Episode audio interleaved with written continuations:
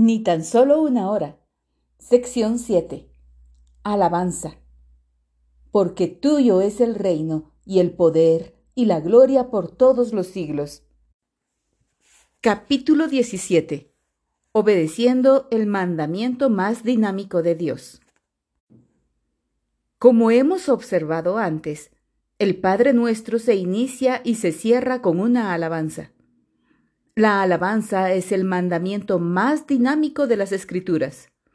¿Por qué lo digo? Porque la alabanza y la adoración regular restauran al pueblo de Dios. Es decir, nos restauran al nivel espiritual que Dios quiere para nosotros y dan vitalidad a los creyentes, o sea, la energía y la fuerza sobrenaturales tan esenciales para la victoria la integridad y la armonía. Por lo tanto, necesitamos aprender cómo dejar que nuestros corazones se eleven a Dios en alabanza y gratitud, alabando y exaltando sus perfecciones y sus obras poderosas, agradeciéndole por todos sus beneficios. La Biblia afirma que los impíos se niegan a ofrecer alabanzas a Dios. Romanos 1:21 Apocalipsis 16:9. Pero el pueblo de Dios siempre ha sido y será un pueblo de alabanza. No nos sorprende que la palabra de Dios revele muchas formas de expresar nuestro amor, gratitud y adoración al Señor. Un examen de las Escrituras muestra que debemos alabar a Dios con nuestros labios, con nuestros gestos corporales ejecutando y entonando música. Hay tres palabras hebreas en el Antiguo Testamento que demuestran cómo deben usar los creyentes la boca para alabar a Dios. Halal significa estar tremendamente entusiasmado, exaltar, ufanarse, vociferar, celebrar. Esta clase de alabanza se hace a viva voz. Barak es bendecir, declarar a Dios como fuente de poder para alcanzar el triunfo, la prosperidad, la fertilidad, estar en quietud. Esta alabanza puede ser suave, susurrada, mientras que una tercera palabra hebrea que se traduce alabanza es chabaj, que significa alabar, dirigirse a alguien a viva voz, gritar. Cuando nos disponemos en nuestro corazón a alabar dignamente a Dios, el Espíritu Santo nos enseñará cuándo y cómo usar nuestra boca para ofrecer alabanza a Dios. Los movimientos corporales también se asocian con la alabanza, como podemos ver en dos palabras del Antiguo Testamento que aluden a la alabanza. Toda significa extender las manos en gratitud Yadá es adorar con las manos extendidas, extender las manos hacia adelante, disfrutando de Dios. Es hora de que el pueblo de Dios advierta que levantar las manos en la adoración no es una nueva locura carismática, más bien se trata de un principio bíblico. Por ejemplo, el salmista ordenó, Alzad vuestras manos al santuario y bendecid a Jehová. Salmo 134, 2. Cuatro veces en el Salmo 107 se suplica con anhelo, alaben, Yadá, a Jehová, porque Él es bueno, porque para siempre es su misericordia. De modo que cuando usted adora a Dios, obedezca la guía del Espíritu Santo no tenga miedo de ponerse de pie, arrodillarse, inclinarse, danzar, aplaudir o levantar las manos para el Señor. Cada una de estas formas de alabanza es totalmente bíblica si se hace con decencia y en orden.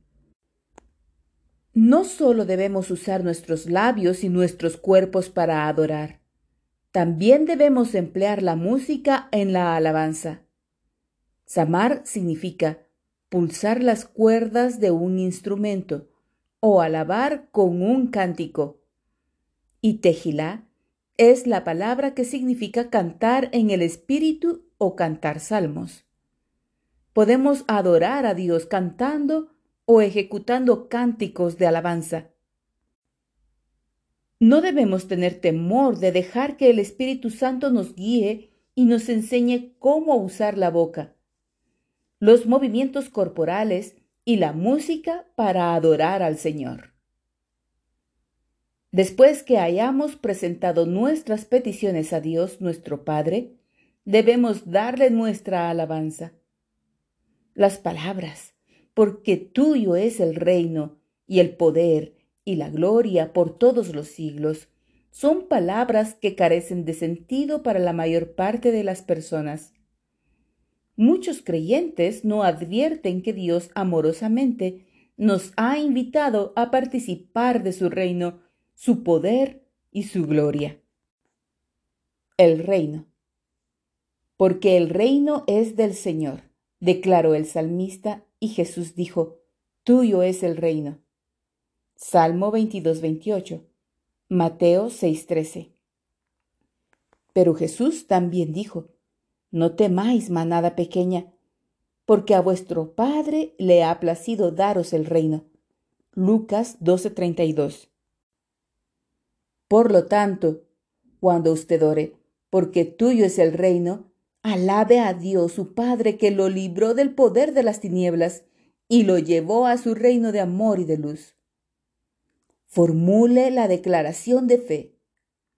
El Señor me librará de todo mal y me llevará a su reino celestial. Alabe a Dios porque lo ha invitado a participar de su reino. El poder. David escribió, En tu mano está la fuerza y el poder. Primer libro de Crónicas 29:12. Y declaró, Engrandécete, oh Jehová, en tu poder. Cantaremos y alabaremos tu poderío. Salmo 21, 13. Dios hizo la tierra con su poder. Jeremías 10, 12. Y gobernará con su poder para siempre. Salmo 66, 7. Sin embargo, Dios nuestro Padre nos ha hecho partícipes de su poder. Él da fortaleza y poder a su pueblo. Salmo 68, 35. Y nos da poder para obtener su riqueza. Deuteronomio 8, 18. Da poder a los débiles. Isaías 40, 29. Y nos guarda por su poder. Primera de Pedro 1, 5. Dios nuestro Padre, que levantó a Jesús nos levantará por la fuerza de su poder. Primera de Corintios 6:14. Jesús declaró, He aquí os doy potestad de hollar serpientes y escorpiones, y sobre toda fuerza del maligno, y nada os dañará. Lucas 10:19. Justamente antes de su ascensión, el Señor instruyó a sus discípulos, He aquí, yo enviaré la promesa de mi Padre sobre vosotros. Pero quedaos vosotros en la ciudad de Jerusalén hasta que seáis investidos de poder desde lo alto. Lucas 24:49 En Hechos 1:8 leemos nuevamente las palabras de Jesús prometiendo el poder del Espíritu Santo.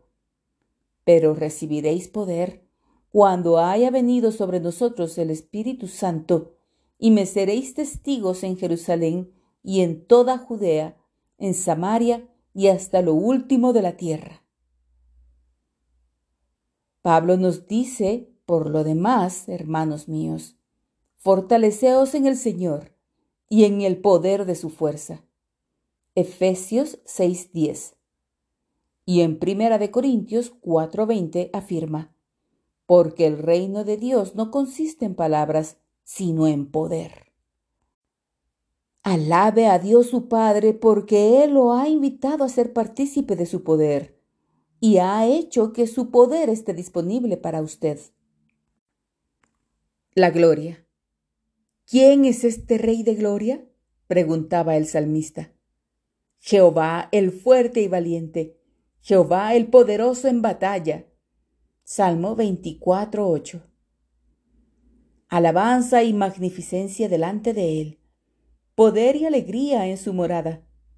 Primera de Crónicas 16.27. Dios mismo declara, Yo Jehová, este es mi nombre, y a otro no daré mi gloria, ni mi alabanza a esculturas.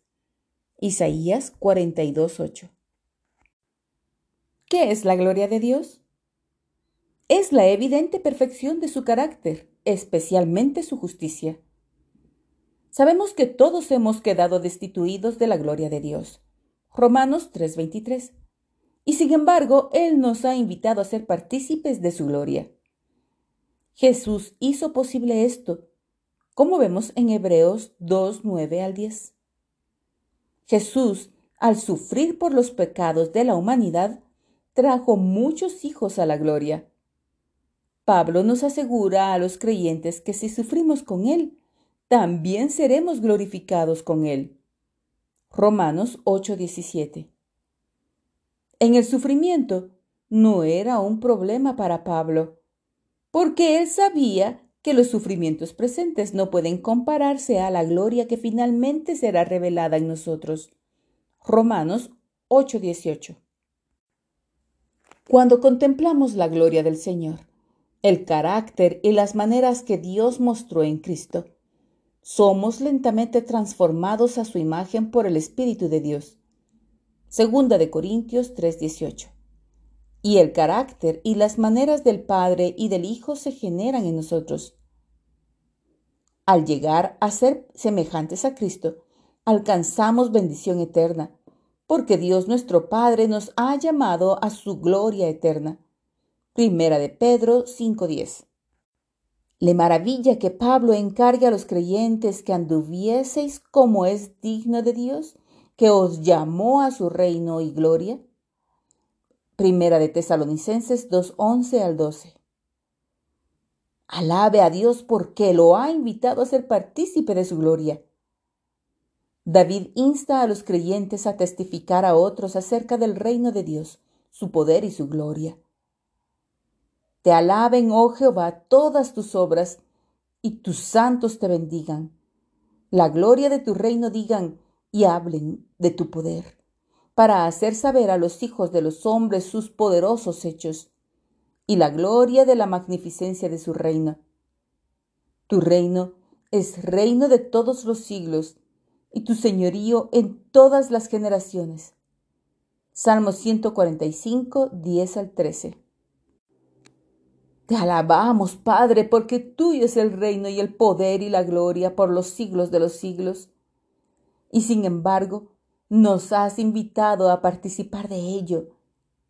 Que nunca entremos ni salgamos de tu presencia sin inclinarnos humildemente delante de ti para ofrecerte sacrificios de alabanza que proclamemos con David.